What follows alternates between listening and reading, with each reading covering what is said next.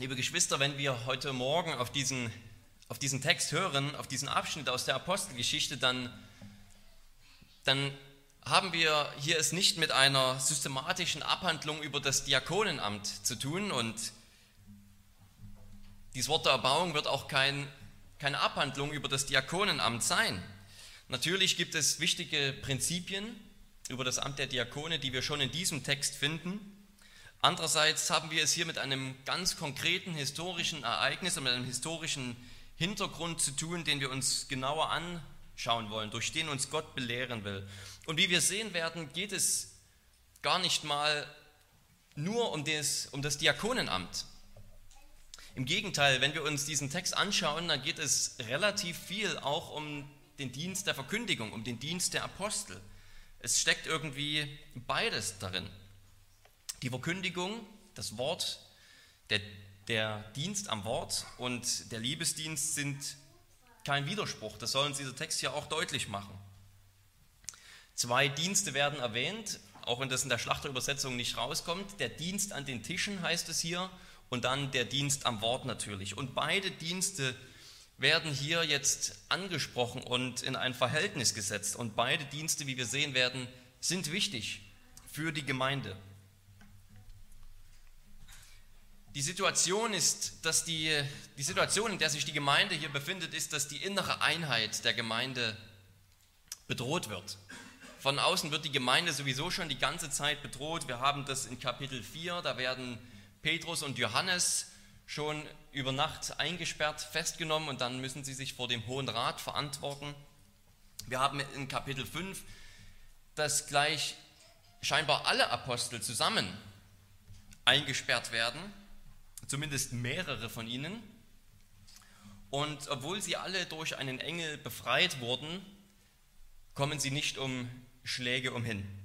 Sie werden mit Peitschen geschlagen. Der Druck von außen wächst also und theoretisch, wir kennen das, wenn der Druck von außen wächst, dann nimmt die Einheit innerlich eigentlich mehr zu. Dann wird man mehr zusammengeschweißt, wenn von außen die Feinde mehr Druck machen.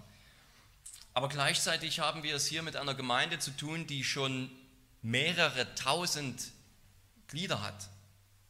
Der Text beginnt extra noch einmal in Kapitel 6, Vers 1 beginnt damit, uns das klar zu machen. Das Wort ist weiter gewachsen, die Gemeinde ist groß und mehrere tausend müssen hier schon in Jerusalem zusammenleben.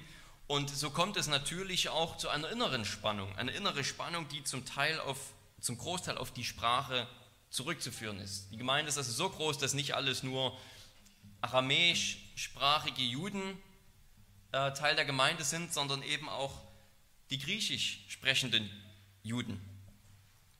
Und in, die Situation ist natürlich ganz andere als unsere heute. Wir haben einen Sozialstaat. Die Gemeinde steht nicht vor den gleichen Herausforderungen wie damals, als es keinen Sozialstaat gab und die Armen wirklich komplett von den Mitmenschen, von der Almosen der Mitmenschen ernährt werden mussten und eben von der Gemeinde. Und so hatte die Gemeinde einen Dienst eingerichtet, dass also immer in den Häusern, wo sie sich dann zum Gottesdienst getroffen haben, eben es diesen Dienst der Tische gab, dass eben die Witwen, die ja besonders eine besonders schwierige Situation haben, mit Essen versorgt wurden, denn sie haben keinen Mann, der für sie arbeitet. Sie sind häufig an der Armutsgrenze und so hat sich die Gemeinde um sie gesorgt und es war nur eine Frage der Zeit scheinbar, bis es, bis es so kam, dass die Witwen, die Griechisch gesprochen haben, vernachlässigt wurden. Also viele konnten wahrscheinlich Griechisch und Aramäisch sprechen, aber da gab es einige, die konnten nur Griechisch sprechen, weil die in Griechenland aufgewachsen sind oder irgendwo halt außerhalb von Israel. Und die sprechen kein Aramäisch. Und ja, wer, wer im Ausland ist, der kann sich das vorstellen. Wir haben heute einige hier, die Deutsch nicht als Muttersprache haben. Je nachdem, wie gut man ist, gibt es da einen Grad zwischen nur ein bisschen sich unwohl fühlen bis hin zu hilflos sein und völlig ausgegrenzt sein. Also wer diese Erfahrung mal gemacht hat, der kann sich das sicherlich vorstellen. Man traut sich dann vielleicht nicht jedes Mal jemanden anzusprechen. Man sitzt dann lieber alleine still in der Ecke. Und so war es irgendwie passiert, dass die griechischsprachigen Juden, die sich nicht richtig mitteilen konnten, ständig vernachlässigt wurden. Und so, so entstand ein Murren, heißt es hier, ein Murren über die Hebräer, die griechischsprachigen Juden, griechisch- und aramäischsprachigen Juden haben dann Partei ergriffen für ihre Witwen und haben gesagt, hier bei uns gibt es Witwen aus unserem Kreis, die, die nicht genug bekommen. Ihr vernachlässigt die. Ihr gebt vielmehr den aramäischsprachigen Witwen, jüdischen Witwen und ähm, eure Geschwister, die eure Sprache nicht sprechen, die vernachlässigt ihr. Dass solche Probleme auftreten können, das ist an sich noch nicht schlimm. Die Frage ist, was man macht. Die Frage ist, wie man damit umgeht. Und Gott hat uns ganz klar offenbart, schon in der Vergangenheit und jetzt hier in diesem Text, was sein Wille ist. Und das wollen wir uns an diesem Morgen anschauen. Mit dem ersten Punkt wollen wir beginnen, ein Gott der Witwen und Waisen. Bevor wir dazu kommen, dass Bevor wir dazu kommen, was jetzt genau die Apostel gemacht haben, was jetzt die nächsten Schritte waren, wollen wir uns einmal, wollen wir uns einmal verdeutlichen, was für eine Liebe Gott für die Witwen und Waisen hat, für die, die sich nicht selbst helfen können. Natürlich ist Witwen und Waisen auch ein Oberbegriff für alle, die, die hilflos sind, die am Rande der Gesellschaft sind. Gott sagt es schon im 2. Mose 22, benachteiligt die Witwen und Waisen nicht. Wenn ihr es doch tut und sie zu mir um Hilfe schreien, werde ich sie ganz sicher erhören. Gott erhört das Schreien derer, die hilflos zu ihm kommen. Aber es geht noch weiter. Er sagt, mein Zorn wird losbrechen und ich lasse euch von euren Feinden töten. Dann werden eure Frauen Witwen und eure Kinder Waisen sein.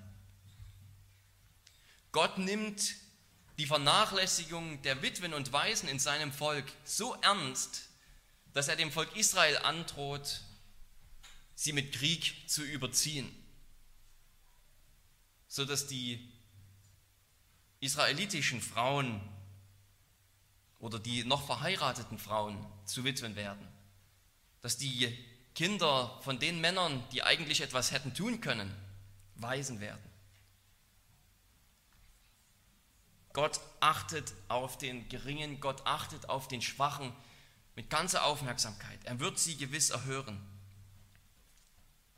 5. Mose 10 heißt es, er schafft der Weise und der Witwe Recht und den Fremdling liebt er, sodass er ihm Speise und Kleidung gibt. Und weil Gott die Witwen und Waisen liebt, gibt er auch dem Volk Israel schon ganz konkrete Anweisungen. In 5. Mose Kapitel 14 heißt es, nach Verlauf von drei Jahren sollst du den ganzen Zehnten deines Ertrages von jenem Jahr aussondern und es in deinen Toren lassen. Dann soll der Levit kommen, weil er weder Teil noch Erbe mit dir hat, und der Fremdling und die Weise und die Witwe, die in deinen Toren sind. Und sie sollen essen und sich sättigen, damit dich der Herr, dein Gott, segne in allen deinen Werken deiner Hände, die du tust. Also Gott hat Gott hat es vorgesehen, dass durch den Zehnten der Israeliten die Witwen und Waisen und auch die Leviten, die Priester, versorgt wurden, weil die nicht selbst in der Lage waren, sich zu versorgen. Die, die Leviten, die hatten kein eigenes Stück Land bekommen. Gott ist ihr Anteil und die Witwen und Waisen sind einfach nicht in der Lage, das allein zu schaffen. Und wenn man in den Propheten dann liest, man könnte sich die die Zeit nehmen, die Propheten einmal auf diese Stichworte Witwe und Weise zu durchsuchen, dann findet man, dass Israel leider genau häufig das getan hat. Sie haben die Schwächsten unter ihnen vernachlässigt und Gott richtet sie dafür. Aber das Evangelium, ja, mit dem Evangelium ändert sich wieder alles. Lukas macht, macht das besonders deutlich, dass Jesus für die Bedürftigen, dass Jesus für die Schwachen gekommen ist. Matthäus und Johannes erwähnen in ihren Evangelien gar keine Witwen. Zumindest kommt der Begriff Witwe da nicht vor. Wir wissen nicht, ob irgendeine Frau Witwe war, mit der er zu tun hatte. Markus erwähnt es dreimal und Lukas erwähnt, spricht neunmal von einer Witwe. Neunmal spricht er von einer Witwe. Da ist zum Beispiel die Witwe Hannah, die im Tempel dient und die in ihrem hohen Alter noch Jesus als Baby sehen darf. Da ist die Witwe, bei der Elia gewohnt hat. Jesus beginnt seinen öffentlichen Predigtdienst damit, dass er von dieser Geschichte erzählt, dass Elia bei einer heidnischen Witwe gewohnt hat. Damit Gott dadurch deutlich machen konnte, Gott will aus allen Völkern Anbeter haben. Jesus belebt den Sohn einer toten Witwe zum Leben. Er ist derjenige, der auf die Witwe achtet und der sieht, wie eine Witwe nur zwei, drei Münzen in den Opferkasten wirft. Sie, die eigentlich gar nichts hat, gibt noch den Rest. Und Jesus fällt es auf. Er sieht sie. Ja, Lukas macht es deutlich, dass Jesus der ist, der gekommen ist mit vollkommener Liebe, mit dieser Liebe, die und diesem Einsatz, den Gott im Alten Testament gefordert hat. Er ist gekommen mit dieser Liebe, mit der er sich nicht nur bedienen lässt, sondern dient und sein Leben als Lösegeld für viele gibt. Und während seines irdischen Dienstes haben die Jünger das nie richtig verstanden. Sie fragten sich, wer ist der Größte unter uns? Und als die Kinder zu Jesus gebracht wurden, da wollten sie die Kinder fernhalten. Als eine Frau, eine große Sünderin, Jesus mit einem verschwenderisch teuren Öl salbte, da haben sich die Jünger beschwert und gesagt, das könnte man doch verkaufen. Ja, die Jünger haben oft die Nase gerümpft über Jesu Zuwendung zu den Schwachen, zu denen, die sich selbst nicht helfen können, zu denen, die ausgestoßen sind. Sie haben oft danach getrachtet, selber die Höchsten zu sein, selber die ersten und besten Plätze zu bekommen. Aber Jesus ist eben anders. Er geht zu dem verachteten Zareus. Er sieht die arme Witwe, er lädt die Kinder ein. Und er, der ohne Sünde ist, lässt sein Leben für die Sünde, für die Sünder, der Hirte für die Schafe. Jesus kommt mit einer völlig anderen Haltung in diese Welt, als, als wir sie haben, als die Jünger sie haben. Ja, er kommt mit der Liebe für die Schwachen und für die, zu denen, die sich selbst nicht helfen können. Er der reich war, wurde arm um euretwillen, damit ihr durch seine Armut reich werdet, schreibt Paulus. Und das Bild von Armut, von den armen Witwen und Waisen und dem Reichtum, den wir durch Christus haben, ist ein Bild. Ein anderes Bild ist das der Feindschaft. Jesus gibt sein Leben für die, die sogar seine Feinde sind. Er hat sein Leben gegeben für die Gottlosen, damit ihnen ihre Schuld vergeben wird.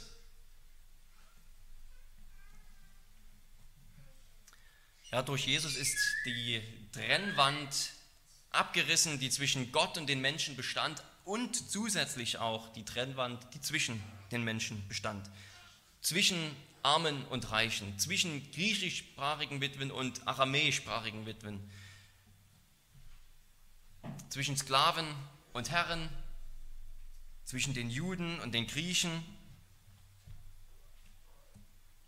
Ja, Christus reißt die Trennwände ab, indem er zuerst unsere Trennwand zwischen, zwischen Gott und uns niederreißt durch seinen Tod. Und das ist, das ist diese, die Botschaft und das Fundament für alles, was wir hier in der Apostelgeschichte sehen. Das ist die erste Lektion, die wir hier zu lernen haben. Die Jünger die haben eine echte Veränderung durch das Evangelium erfahren. Das ist eines der Anliegen, die Lukas hat, dass er zeigt, wie diese Botschaft die Jünger verändert. Jetzt sind sie nicht mehr diejenigen, die sagen, ja, was wollen wir mit den Witwen und Waisen? Wer von uns ist überhaupt noch der Größte? Lass uns erstmal diese Frage klären. Im Gegenteil, sie, sie sorgen sich um die Witwen und Waisen. Sie wollen diesen Dienst einsetzen für die Witwen und Waisen. Sie verachten sie nicht, sondern sie gehen dieses Problem sofort an. Ja, der Dienst für die Witwen und Waisen, die Apostel, die Apostel, die haben es verstanden. Paulus schreibt, dass Gläubige, die eine Witwe in ihrer Familie haben und sich nicht um sie sorgen, er sagt über diese Gläubigen, wenn jemand die Seinen, besonders für seine Hausgenossen, nicht sorgt, so hat er den Glauben verleugnet und ist schlimmer als ein Ungläubiger. Ja, für die, für die Witwen und die Waisen zu sorgen, das ist für die Gemeinde, das ist für uns nicht nur eine Frage des Anstandes, das ist eine Frage des Evangeliums. Paulus sagt, wer, wer Witwen in der Familie hat und sich nicht um sie sorgt, sie vernachlässigt, der ist schlimmer als ein Ungläubiger, weil selbst die Ungläubigen verstanden haben, wenn ich mich nicht um meine Mutter kümmere, die nichts alleine mehr hinkriegt, weil sie alt ist, weil sie keinen Mann hat, der sie versorgt, dann bleibt sie auf der Strecke. Das verstehen selbst die Ungläubigen. Und wie viel mehr sollen wir das verstehen? Nicht einfach nur, weil wir auch anständige Leute sind, sondern weil sich uns der Gott der Witwen und Waisen offenbart hat in Jesus Christus, der uns geliebt hat, zuerst geliebt hat, als wir so schwach waren, nicht nur wie Witwen und Waisen, sondern völlig tot, leblos, seine Feinde sogar. Ja, auf diesem Evangelium steht der Dienst der Verkündigung und steht der Dienst der Worte und Werke. Beide Dienste. Das wollen wir uns im zweiten Punkt angucken, indem wir jetzt hier zu diesem Dienst kommen oder diesen zwei Diensten, Wort und Werke. Die Reaktion der Apostel ist interessant. Das Erste, was wir aus ihrem Mund hören, ist, dass sie das nicht machen können. Sie können nicht diesen Dienst an den Tischen durchführen oder weiterhin durchführen, weil sie einen anderen Dienst haben, der eine Priorität, eine höhere Priorität hat. Es ist nicht gut, sagen sie, es ist nicht gut, dass wir die Verkündigung vernachlässigen. Und das Wort, ja, wie es hier übersetzt wird, ist nicht gut. Man könnte auch sagen, es ist nicht angenehm. Angenehm vor wem? Es ist nicht angenehm vor Gott, meinen sie wahrscheinlich. Es ist nicht richtig in den Augen Gottes, dass wir jetzt unseren Verkündigungsdienst vernachlässigen. Man könnte natürlich eine ganze Menge Gründe für den diakonischen Dienst, für die diakonische Arbeit einer Gemeinde anführen. Man könnte zum Beispiel sagen, es ist nicht gut, wenn alles in der Hand derselben Männer liegt. Wir können dem Missbrauch vorbeugen, indem wir sozusagen ein bisschen Gewaltenteilung einüben. Dann machen die einen den Verkündigungsdienst und die anderen machen den, den diakonischen Dienst, kümmern sich um das Geld, kümmern sich um die Arbeit mit anderen. Das wäre ein Grund, der wahrscheinlich völlig berechtigt ist. Man könnte auch sagen, ein Grund für die diakonische Arbeit ist, dass keiner von uns alle Gaben so in sich vereinigt, dass er niemand anderes braucht. Die einen haben die Gabe zum Dienst, besonders zur diakonischen Arbeit mit den Schwachen, mit den Geringen, mit denen die Hilfe brauchen. Die haben ein Auge dafür, die sind dafür begabt. Andere haben andere Gaben zum Dienst in der Verkündigung. Man könnte sagen, ja, wir brauchen einen diakonischen Dienst zusätzlich zum Verkündigungsdienst, weil, weil wir einfach so ja, viel mehr Begabungen mit einbringen können. Das wäre auch ein berechtigter Grund. Interessant ist, dass der Grund, den wir hier finden, sich auf den Dienst am Wort konzentriert. Wir müssen diesen Dienst einführen, weil wir können es uns nicht erlauben, dass der Dienst der Verkündigung vernachlässigt wird. Wir können nicht sagen zu einem Pastor, ja, Hauptsache du bringst, verbringst so viel Zeit wie möglich mit dem diakonischen Dienst, Hauptsache du verbringst so viel Zeit wie möglich mit den Leuten in der Gemeinde, um dich mit ihnen zu treffen und um zu fragen, welche Nöte sie haben und um ja, ihnen bei allen möglichen Arbeiten zu helfen, praktisch, theoretisch, beim Hausbau, beim bei der Gartenarbeit, Hauptsache der Pastor macht das, weil dieses lebendige Zeugnis, das hat eine enorme Kraft und diese Taten sprechen mehr als tausend Worte. Das können wir nicht sagen. Es ist nicht die, es ist nicht die Denkweise der Bibel, es ist nicht die Herangehensweise der Apostel, wie wir hier sehen werden, sondern es gibt feste Prioritäten. Wenn der Pastor so viel Zeit und so viel Energie in die soziale Arbeit engagiert, investiert, dass seine Predigten zu kurz kommen, dann ist etwas massiv falsch in der Gemeinde. Wenn der Pastor nicht genug Zeit hat, um die Jugend oder die Kinder zu unterweisen, wenn er nicht genug Zeit hat, um ausführlich zu beten für die Gemeinde, für jedes Glied der Gemeinde, dann ist etwas falsch. Vielleicht bei dem Pastor, weil er gar nicht weiß, was seine Prioritäten sind, vielleicht bei der Gemeinde und dem Kirchenrat, weil sie ihm nicht den Rücken frei halten für seine Dienste. Und so ist es hier auch mit den Aposteln. Die Apostel, die machen von vornherein klar, was geht und was nicht geht. Und es geht nicht, dass ihr Verkündigungsdienst vernachlässigt wird. Und Lukas benutzt hier wieder das Wort, das er schon so häufig benutzt hat, das Wort bleiben. Die Apostel müssen beim Dienst der Verkündigung und Gebet bleiben. Das ist das gleiche Wort, das Lukas benutzt in Kapitel 1, wenn er sagt, dass die Jünger zusammengeblieben sind im Gebet und dass die Gemeinde geblieben ist beim Gebet, bei der Lehre der Apostel, bei der Gemeinschaft, beim Brotbrechen. Ja, so bleiben auch, so bewähren sich auch die Apostel hier im Verkündigungsdienst. Die Apostel zeigen, wie es geht, was die, was die Ältesten und Pastoren vormachen, das sieht man dann noch die Gemeinde machen. Die Apostel bleiben beim Wort, die bleiben beim Gebet und so bleibt dann auch mit ihnen die Gemeinde bei der apostolischen Lehre, beim Gebet, beim Brotbrechen mit ihnen. Aber, und das ist jetzt das Entscheidende an diesem Text, der, der Dienst der Liebe, der Liebesdienst an den Witwen wird unter keinen Umständen vernachlässigt. Im Gegenteil, weil beide Dienste gerade so wichtig sind, sagen die Apostel, wir können das nicht machen. Die Apostel sagen nicht einfach, okay, danke, dass ihr uns auf dieses Problem hingewiesen habt mit den griechischsprachigen Witwen, wir werden in Zukunft einfach ein bisschen mehr drauf aufpassen und dann kriegen wir das vielleicht noch irgendwie hin. Also sie, sie, nehmen, sich nicht einfach, sie nehmen sich nicht einfach vor, sozusagen ein bisschen mehr die Augen aufzuhalten und sich ein bisschen mehr anzustrengen. Sie sagen gleich, nein, wir machen hier zwei verschiedene Dienste sozusagen. Wir haben den Dienst der Verkündigung und wir können nicht noch die Verantwortung für diesen Liebesdienst an den Tischen tragen. Warum? Weil der Liebesdienst an den Tischen einfach zu wichtig ist als dass man den so halbgewalkt angehen könnte. Es geht um die Geschwister. Es geht nicht einfach nur um irgendwen, es geht um die Geschwister, um die alten gläubigen Frauen in der Gemeinde, die die Schwestern sind und die vernachlässigt werden. Es geht um die innere Einheit, wie wir gesehen haben, den inneren Einheit und den inneren Zusammenhalt der Gemeinde, dass nicht mehr so ein Murren unter den Gemeinden, unter den Gliedern ist, es geht um ein glaubwürdiges Zeugnis nach außen. Der Dienst ist also viel wichtiger, als man denkt. Und die Apostel sind sich dessen bewusst. Deswegen sagen sie nicht, okay, wir geben uns einfach mehr Mühe, sondern sie sagen gleich, nein, wir brauchen dafür Leute, die voll Heiligen Geistes sind. Also, dass dieser Liebesdienst ausgeführt wird, ist enorm wichtig. Und wie dieser Liebesdienst ausgeführt wird, ist auch wichtig. Und darum ist der Anspruch an diese sieben Männer so groß. Man könnte sich vielleicht denken, ja, was haben die schon gemacht? die haben wahrscheinlich nur irgendwie die Aufsicht gehabt, dass an den Tischen das Essen an alle verteilt wurde. Das klingt relativ trivial, ist ja nicht so, dass man dafür studiert haben muss.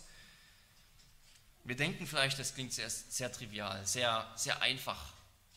Warum braucht man dafür so ausgewählte Männer?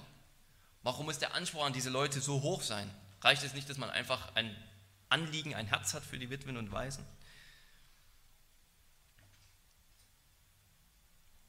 Aber wir, wir merken hier an diesem Anspruch, den die Apostel haben an diese, an diese Männer, dass, es, dass dieser Liebesdienst, so trivial er für uns vielleicht heute aussehen mag, unter keinen Umständen trivial ist, weil es eben um so viel geht. Es geht um Geschwister. Das allein ist schon der Grund, das Beste zu geben, was man hat. Es geht um die innere Einheit der Gemeinde. Das ist der Grund, das Allerbeste zu geben, was man hat. Es geht um das Zeugnis nach außen. Das ist der Grund, warum wir es nicht einfach irgendwie so nebenbei machen und keiner kümmert sich drum. Ja, es wird nicht einfach der Erstbeste genommen, der sich freiwillig meldet, sondern es gibt einen hohen Anspruch. Paulus sagt ja darum auch später, schreibt er an Timotheus, wer seinem eigenen Haushalt nicht gut vorstehen kann, der ist auch nicht tauglich dazu, ein Diakon zu werden. Wenn man sich noch nicht mal um vier drei, vier Leute in der eigenen Familie kümmern kann, wie soll man sich dann um drei, 4.000 Leute kümmern können in der Gemeinde? Und die Gemeinde war zu dem Zeitpunkt schon locker größer, wahrscheinlich 5, 6, 7.000 Leute. 3.000 haben sich ja allein bei der Pfingstpredigt bekehrt, 5.000 nach der Predigt dann, die Petrus in, der Halle Salomos gehalten hat, nach der Heilung des Gelähmten. Wir sind ja schon im höheren Tausenderbereich. Wie will man sich in einer Gemeinde, die 5.000 bis 8.000 Mann stark ist, um die Witwen kümmern, wenn man sich noch nicht mal um die drei Leute zu Hause kümmern kann? Dass man sieht, was sie brauchen, was ihre Nöte sind. Dass man ihnen schon selbstlos dient. Wie will man dann an den Tischen selbstlos dienen, Tag für Tag vielleicht. Ja, es müssen Männer sein, die ein gutes Zeugnis haben in der Gemeinde und auch vor denen, die ungläubig sind.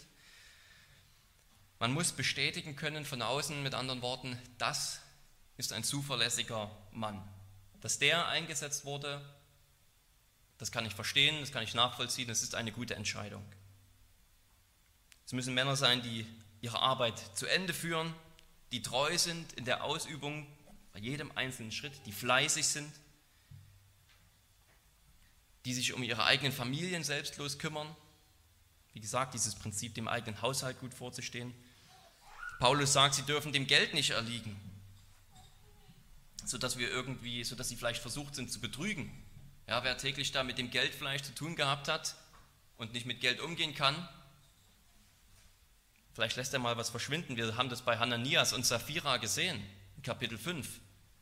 Leute, die sehr liebevoll nach außen aussehen wollten, die so getan haben, als würden sie ihren ganzen Besitz der Gemeinde zur Verfügung stellen, so viel Geld geben. Was war mit ihnen? Eigentlich haben sie nur einen kleinen Bruchteil gegeben, das meiste haben sie selbst behalten, sie wollten nur nach außen toll dastehen. Sie wollten die Ehre, aber sie haben das Opfer nicht gebracht. Man könnte sagen, sie wollten die Ehre des Diakonenamtes, aber sie haben den Dienst nicht ausgeführt.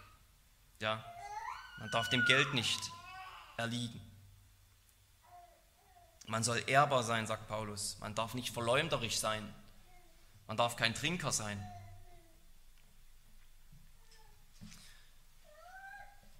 Der Anspruch an die Diakone ist hoch, weil es um so viel geht. Es geht darum, unseren Gott, der ein Gott der Witwen und Waisen ist, würdig zu vertreten sozusagen.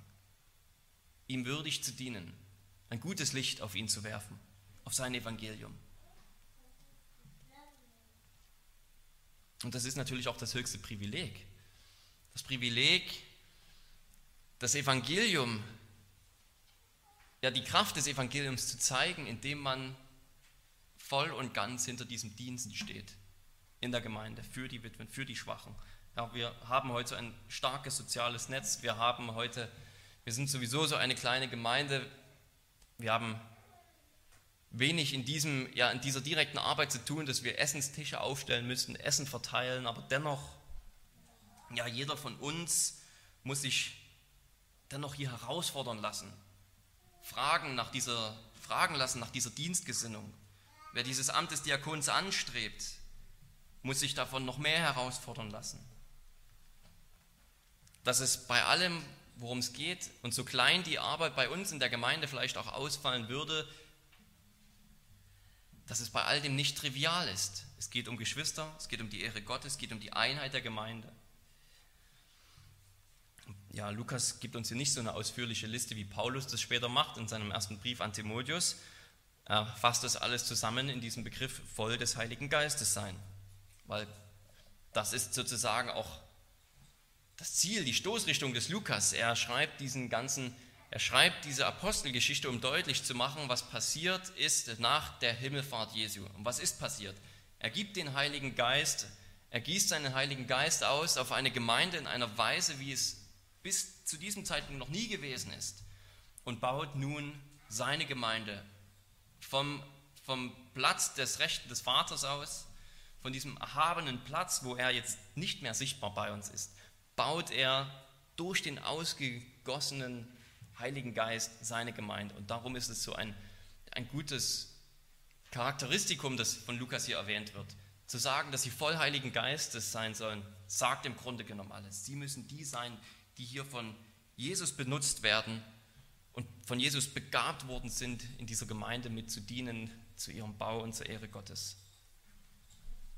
Von Stephanus lesen wir auch noch ganz besonders, dass er so mit dem Heiligen Geist erfüllt war. Später geht es nämlich weiter, dass er viele Wunder, große Wunder und Zeichen getan hat und dass er sehr vollmächtig war in der Verkündigung des Evangeliums. Bei der Namensliste fällt dann auf, dass das alles griechische Namen sind. Das heißt, hier haben die Leute direkt darauf geachtet, dass wir hier Leute einsetzen, die auch tatsächlich eine Beziehung zu den griechischsprachigen Juden haben, zu den griechischsprachigen Witwen, die ihre Sprache sprechen können die tatsächlich auf sie eingehen können, die ihre Nöte kennenlernen können. Das sind alles griechischsprachige äh, Namen. Nikolaus heißt es, der ist sogar ein Proselyt. Das heißt, der ist noch nicht einmal gebürtiger Jude gewesen. Der ist dann irgendwann von Heide zum Jude geworden und dann zum Christen. Also er ist sozusagen auch von, von ganz draußen, ganz vom Rand könnte man sagen. Ja, man, wir können davon ausgehen, dass er ein Anliegen hat, eine große, große Dienstbereitschaft. Und dann werden die Hände aufgelegt.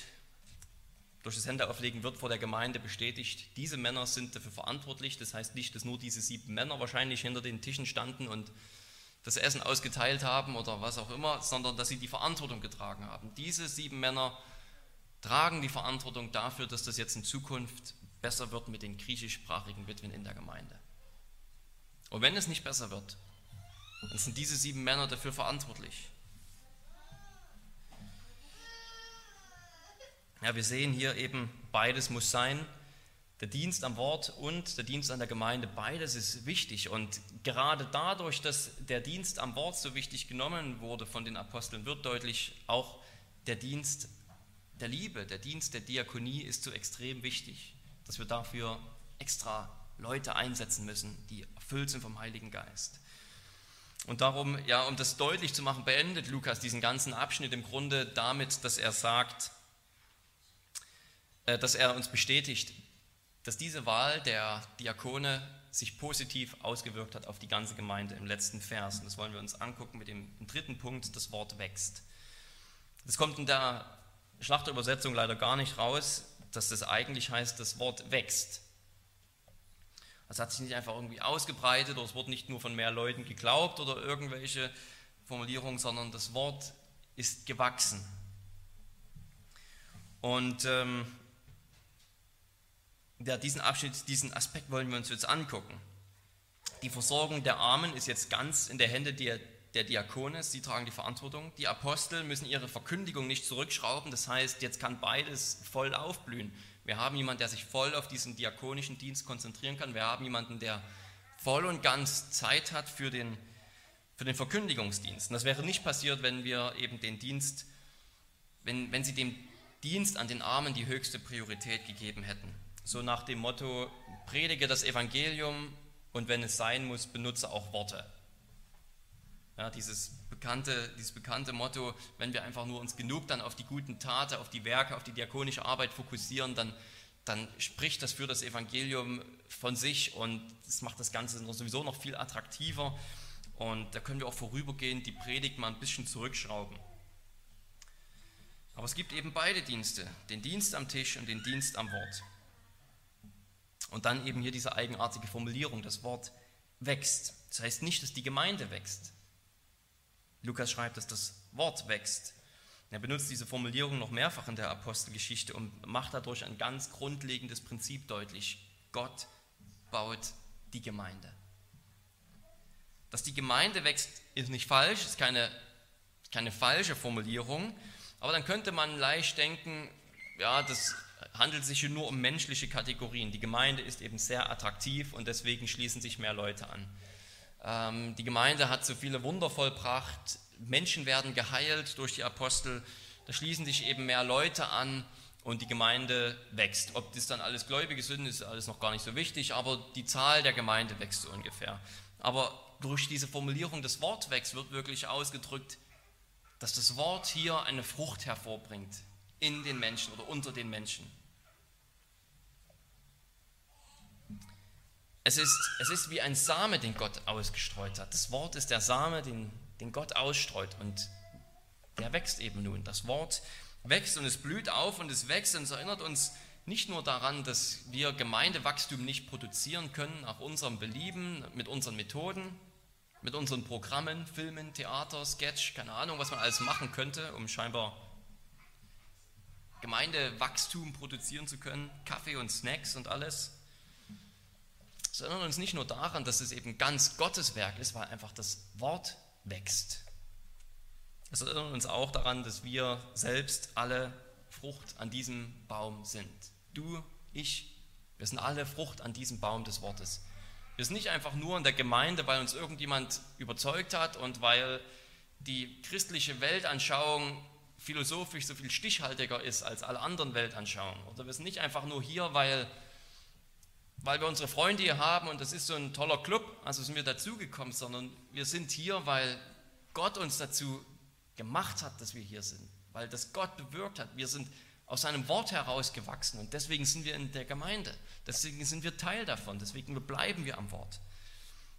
Es ist Gottes Geschenk, es ist die Frucht seines Wirkens, dass jeder von uns in der Gemeinde ist und hier auf das Wort Gottes hört.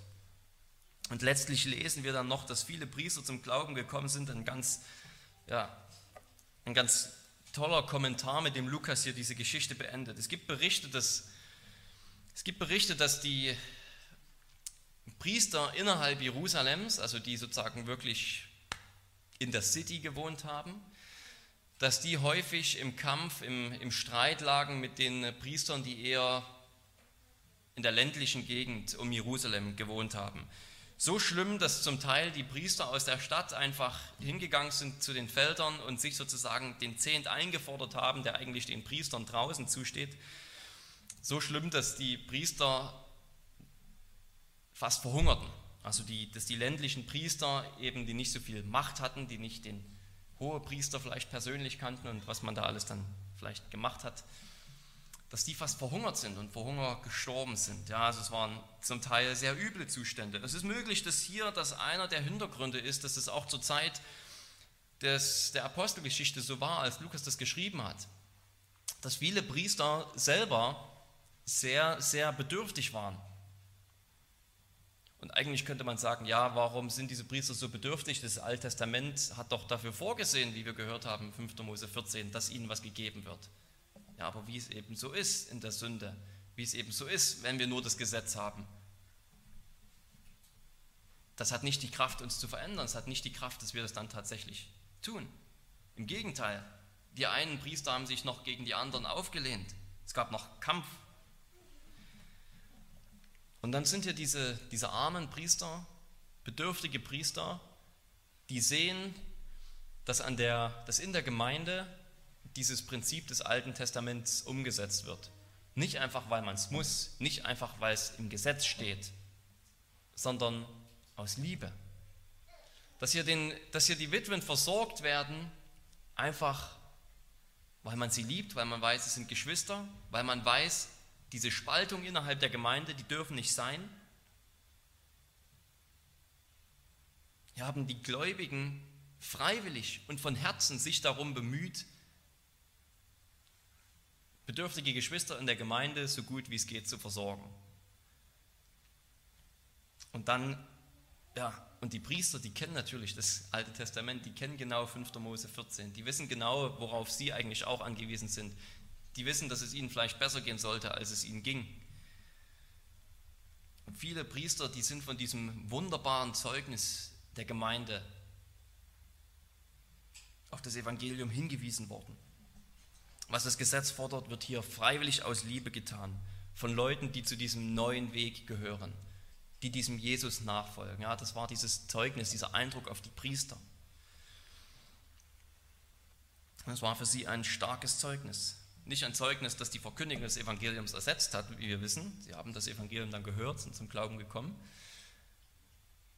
Aber ich denke, wir sollten hier schon verstehen, so wie Lukas diese Geschichte hier schreibt und aufbaut, dass es dieses diakonische Zeugnis war, das auf die Priester einen Eindruck gemacht hat. Wir sehen also, dass die Verkündigung unersetzlich ist, weil sie das Fundament ist, auf dem die Kirche steht.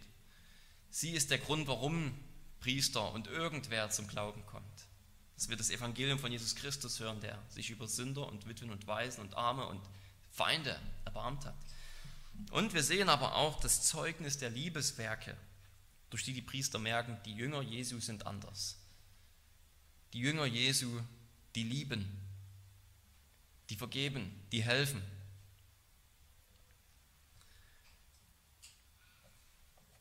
Und so, liebe Geschwister, soll es auch bei uns sein. Lasst uns beten.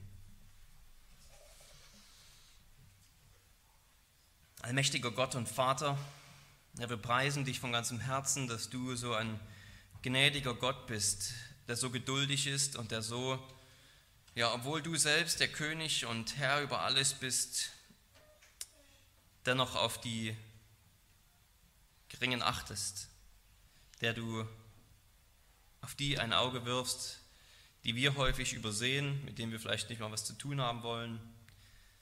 Ja, und wir danken dir für das Evangelium, das uns das noch einmal in besonderer Weise lehrt. Christus, der gekommen ist, nicht um sich dienen zu lassen, sondern zu dienen und sein Leben als Lösegeld geben für viele. Erbarme dich auch über uns, dass wir Werke der Liebe in unserer Gemeinde haben, Liebesdienste ausüben, dir zur Ehre. Amen.